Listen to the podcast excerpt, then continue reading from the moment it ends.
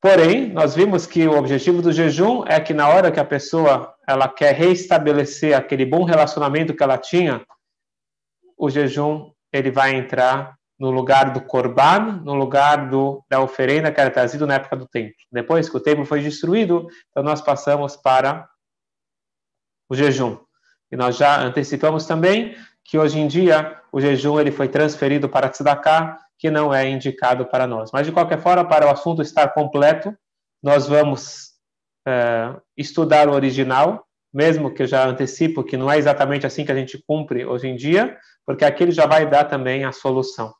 Então aqui ele está falando como que nossos sábios eles dividiram esses tantos jejuns que às vezes a pessoa tem que fazer. Que a gente viu semana passada, capítulo 2, que às vezes uma coisa simples de fazer um número de jejuns, a, a vida não é tão longa para fazer tantos jejuns. Então, como que eles organizaram isso?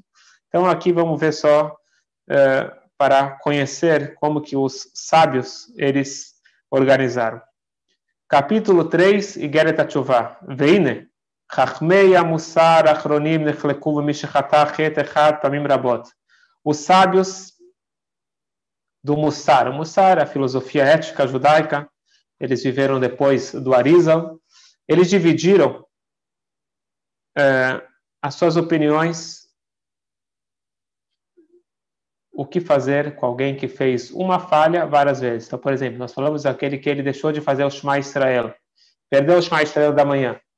Pode ser que ele perdeu um dia, dois dias, vinte anos. Então, como que ele, como que ele resolve isso?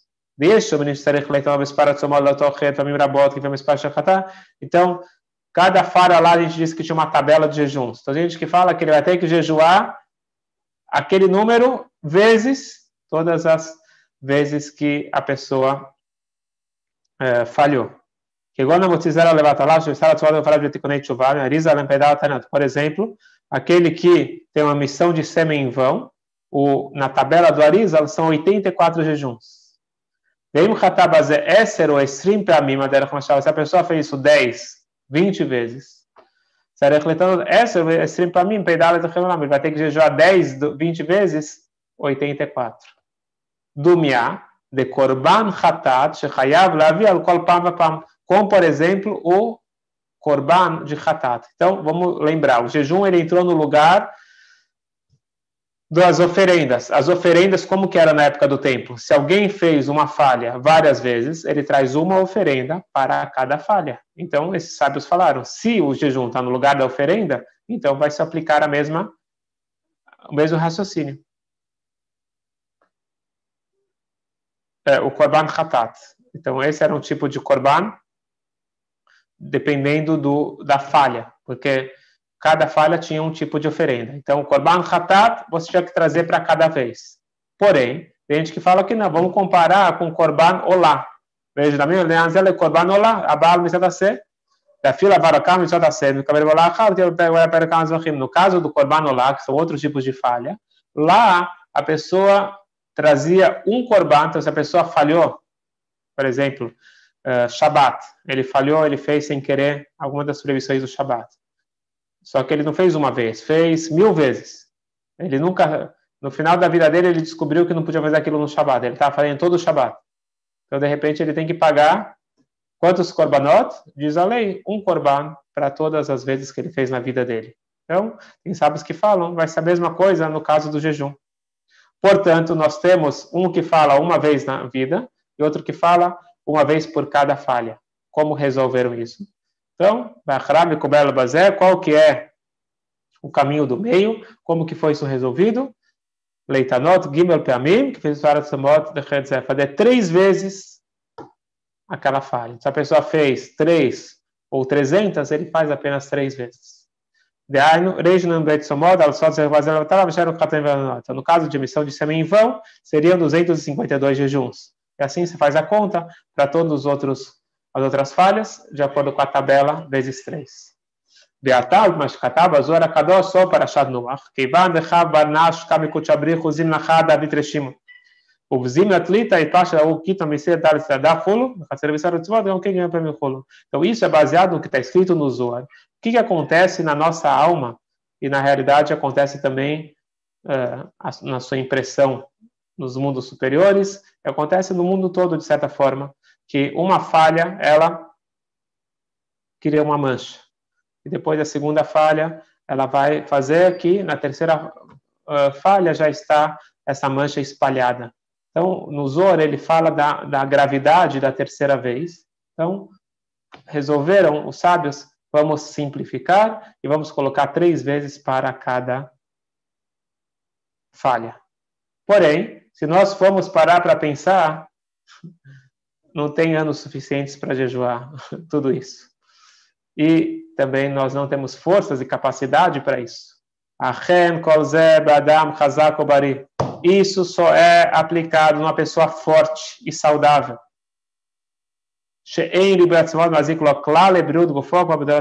Aqui era nas antigas gerações, quer dizer, o Altrebe está falando isso há 260 anos atrás, que já na época dele já não tinha condições. Então, imagina hoje em dia. Então, nós não temos essas gerações, essas condições. Alguém que está afetado, ele não tem condições de jejuar tanto, afeta ele. Que ele pode ficar doente ou fraco, Deus nos livre. Como como nas nossas gerações, na época do Alter Assur lo é proibido ele fazer muitos jejuns, a fila de mesmo se ele tem falhas muito grandes. na mitzvah Ela que fez vai dar Ele só pode jejuar algo que ele tem certeza absoluta que não vai causar nenhum dano para ele e também nenhuma fraqueza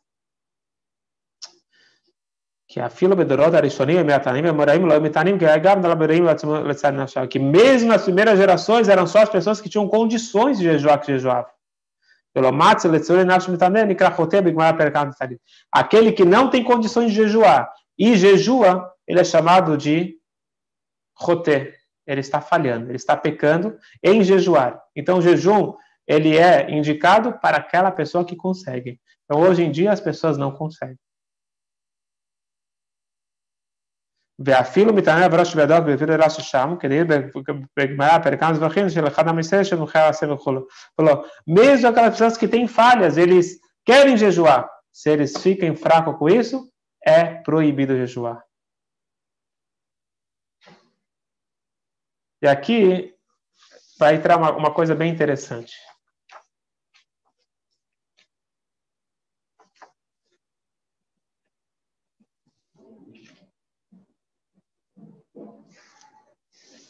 É, por que Deus enfraqueceu o corpo humano?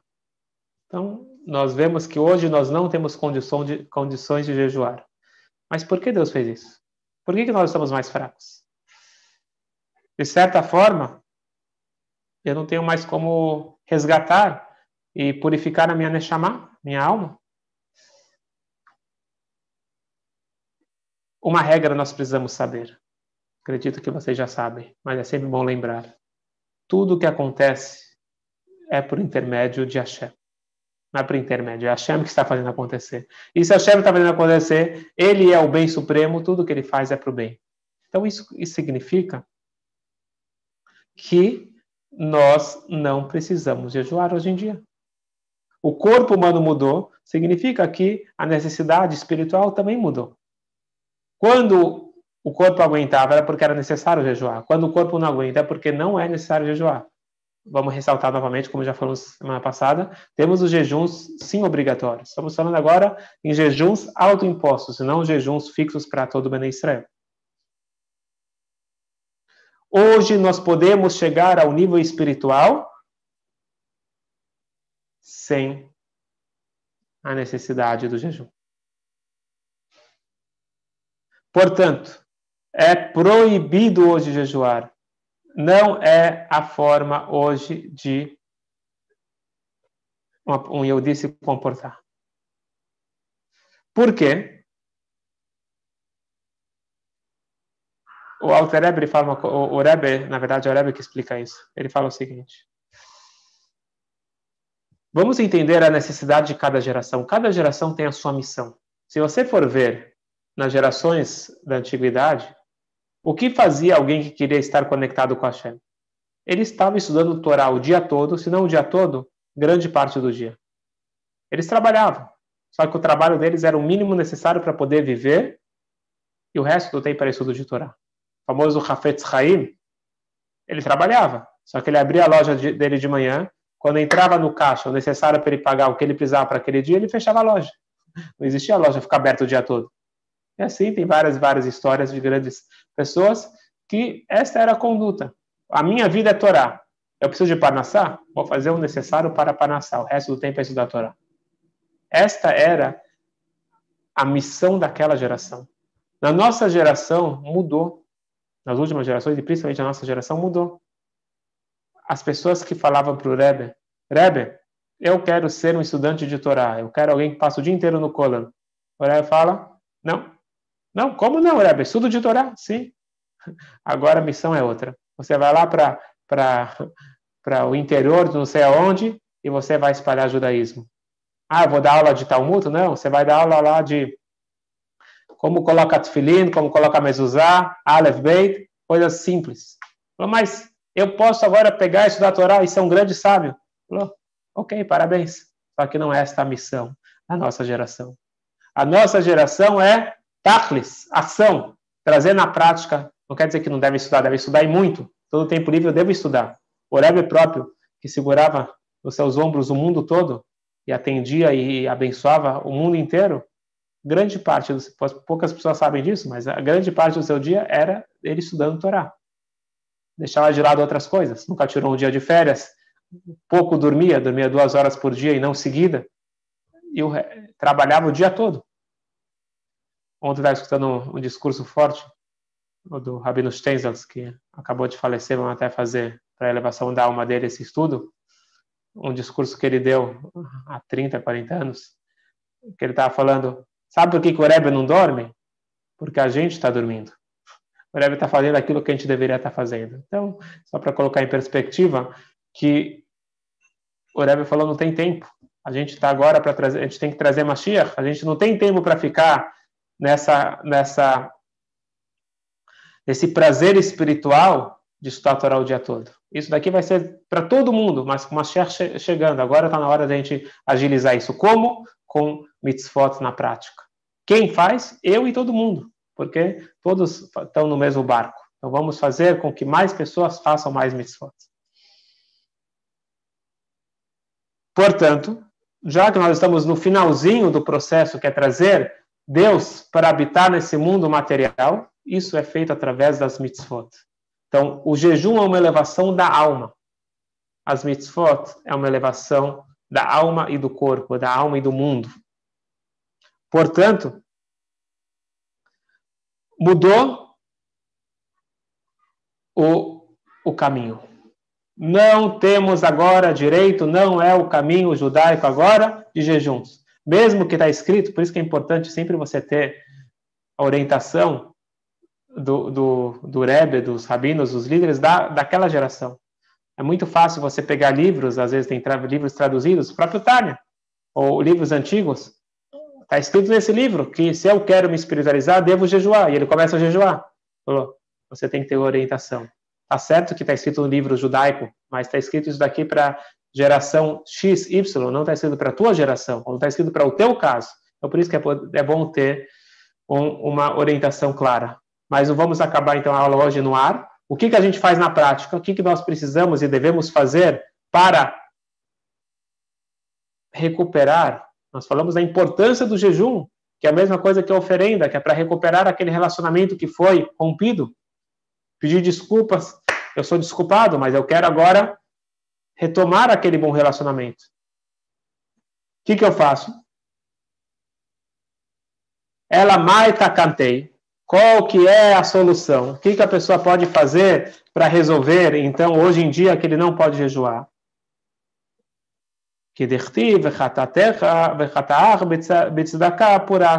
Tem um versículo de Daniel que ele diz: redime teu pecado com caridade.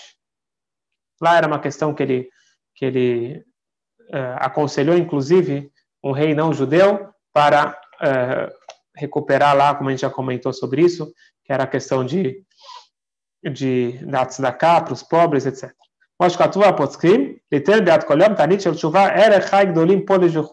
Então aqui existe nos codificadores, quer dizer, nos poskim da Torá, que eles falam para você dar o equivalente a 18 moedas, que na época era a moeda corrente da época, 18 moedas eh, polonesas, chamado, chamadas de Gdolim Polish, por cada jejum de penitência.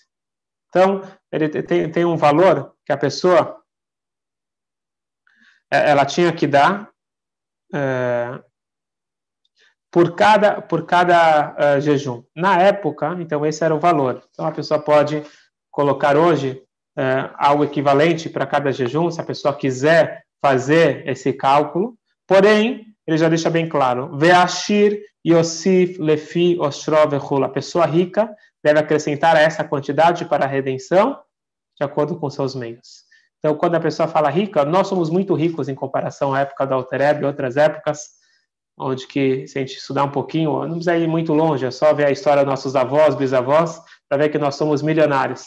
Então, a pessoa deve é, utilizar o máximo do seu dinheiro para a tzedakah, para a pessoa conseguir recuperar essa boa relação com Hashem. E por isso que é dito que a, a grande mitzvah, em geral, do judaísmo, a mitzvah, é a tzedakah, e principalmente na nossa geração. Então, isso já começou desde a época do Alter Ebe. Tem várias e várias cartas, porque o, o Tânia tem no final dele cartas do Alter Ebe. Grande parte das cartas são dedicadas para a Tzedakah, falando da importância da Tzedakah, como fazer a Tzedakah, se dá de uma vez só, se dá dividida, etc. Recomendo cada um depois estudar essas cartas, que são bem interessantes e bem relevantes para a prática. E com a Shkatura Magen Abraham Tanit, eu vou só pular para a gente finalizar esse capítulo, porque aqui ele vai entrar é, em recomendações que só se aplicavam na época da Alterebe, para pessoas sim organizarem o jejum de alguma forma, só que eu vou pular isso porque isso daqui não é para a gente fazer hoje, nem esse tipo de, de divisão que era na época da Alterebe, que ele falava para jejuar metade do dia. Isso daqui a gente já ultrapassou, a nossa geração já está vários passos à frente. Então, o que, que a pessoa tem que fazer? Uh, vamos para o finalzinho do capítulo. Vamos na penúltima página que eu mandei aí para vocês. Akol kashel akol, ifde betzdaka keniskaleil. A pessoa deve redimir, então, todos os seus jejuns com a tzedakah. Perguntou ao Terebe, existe uma regra que a pessoa não deve dar mais do que 20%. Está escrito no Talmud. Está escrito que a pessoa deve dar entre 10, 10 é o mínimo, é chamado alguém que quer fazer o mínimo do mínimo, e a pessoa deve, de preferência, dar perto de 20%. O Rebbe escreve nas suas cartas 15%, 20%, esse é o correto da pessoa dar de tzedakah, dos lucros. Depois tem que estudar as leis, como que se faz esse cálculo. Mas isso é a mitzvah que nós, de, de maser, então, diz o Talmud, é proibido você dar mais do que 20, assim está na lei judaica. Diz o Alter Eber, não se preocupa. Se você fizer tal cálculo, e se cada jejum é X, e você for fazer o cálculo, e, e tantas falhas, e tantos anos, tantas vezes, etc., vai dar uma, uma, uma quantia exorbitante, e vai ser mais do que 20%, não tem problema nenhum. Não tem problema nenhum. Por quê? Delo mikri bisbus gav. na meachar shosei livdod nashot tam nefsei gufim. Delo garbe ele falou, e respondeu a pergunta que fizeram aqui, uma coisa é a mitzvah de macer. A mitzvah de macer é você reconhecer que Deus ele é sócio do teu trabalho. Ou, na verdade, eu sou sócio dele, porque Deus está me dando tudo que eu tenho. Então, vem através do meu patrão, através da minha empresa. Na realidade, quem está me dando a panassá é Hashem. Eu sou sócio dele. Eu demonstro isso mostrando que eu sou um bom gerente. Na verdade, nenhum dinheiro é meu, nada é meu. Deus ele me dá uma parte, desde que eu seja um bom gerente e eu, eu, eu encaminhe a parte que não é minha. Então, o macer não é meu. Não é que eu sou bondoso, eu estou dando, eu, tô, eu, sou, eu sou uma pessoa que, que devo ser, de, é, ser louvado pelo meu ato. Tzedakah é justiça, significa eu não estou fazendo nada mais que minha obrigação. Isso é em relação ao trabalho. Não tem nada a ver com os jejuns. Os jejuns aqui a gente está falando de cura. Existe a cura do corpo e a cura da alma. Você coloca na tua conta de macer o que você gasta de remédio? Não. Então ele falou: existe o um remédio para o corpo, existe o um remédio para a alma. O remédio para a alma é o valor correspondente aos jejuns. Então isso não tem nada a ver com macer, isso tem a ver com resgatar. É lógico que a pessoa, toda a, a lógica da pessoa não dar mais do que 20%, é a pessoa não dá tudo, vamos dizer, uma pessoa quer dar tudo que ele tem, ele fica, aí, aí ele se torna um pedinte, ele se torna dependente dos outros. Então é isso que o, que o Talmud está preocupado. Tanto é que o, o, próprio Talmud e a própria lei judaica diz a proibição de dar mais do que 20% é para uma pessoa comum. Agora, a pessoa que ele tem para dar e vai sobrar, então tem pessoas que podem dar 80% da fortuna deles, 90% e ainda continuam muito ricos. Então, lá a própria lei judaica diz, nesses casos, a pessoa deve dar mais do que 20%.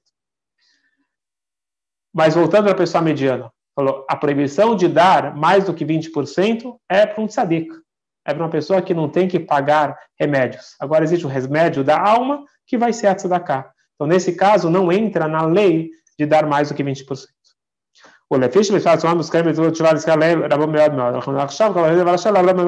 Por isso, já que nós sabemos a nossa, a nossa, nosso balanço espiritual e a gente precisa resgatar muitos e muitos jejuns. Então, nós devemos aumentar muito e muito em tzedakah.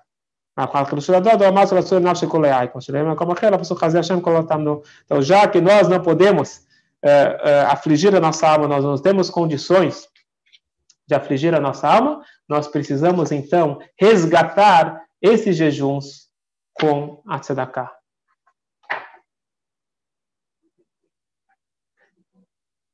E aqui, só lembrando uma coisa interessante, que o Baal Shem Tov, ele fala o seguinte, é uma coisa aqui, uma reflexão. Está escrito no Talmud, amevasvez, alevasvez o termo chomesh. Aquele que desperdiça, não desperdice mais do que 20%. Essa que é a linguagem exata do Talmud. Diz o Baal Shem Tov, ok. Aquele que considera o, o um desperdício, quer dizer, aquela pessoa que a, enfia a mão no bolso, é, é igual partir a sua alma, que para ele é um desperdício, ele, ele sofre dando tzedakah, ele não entende a virtude da tzedakah, então é para ele é proibido dar mais do que 20%. Agora, aquela pessoa que entende a vantagem da tzedakah ele faz isso com prazer, ele sabe que aquilo que ele dá, ele recebe em dobro ou muito mais, ele não está perdendo, pelo contrário, ele está investindo, então essa pessoa pode e deve dar mais do que 20%.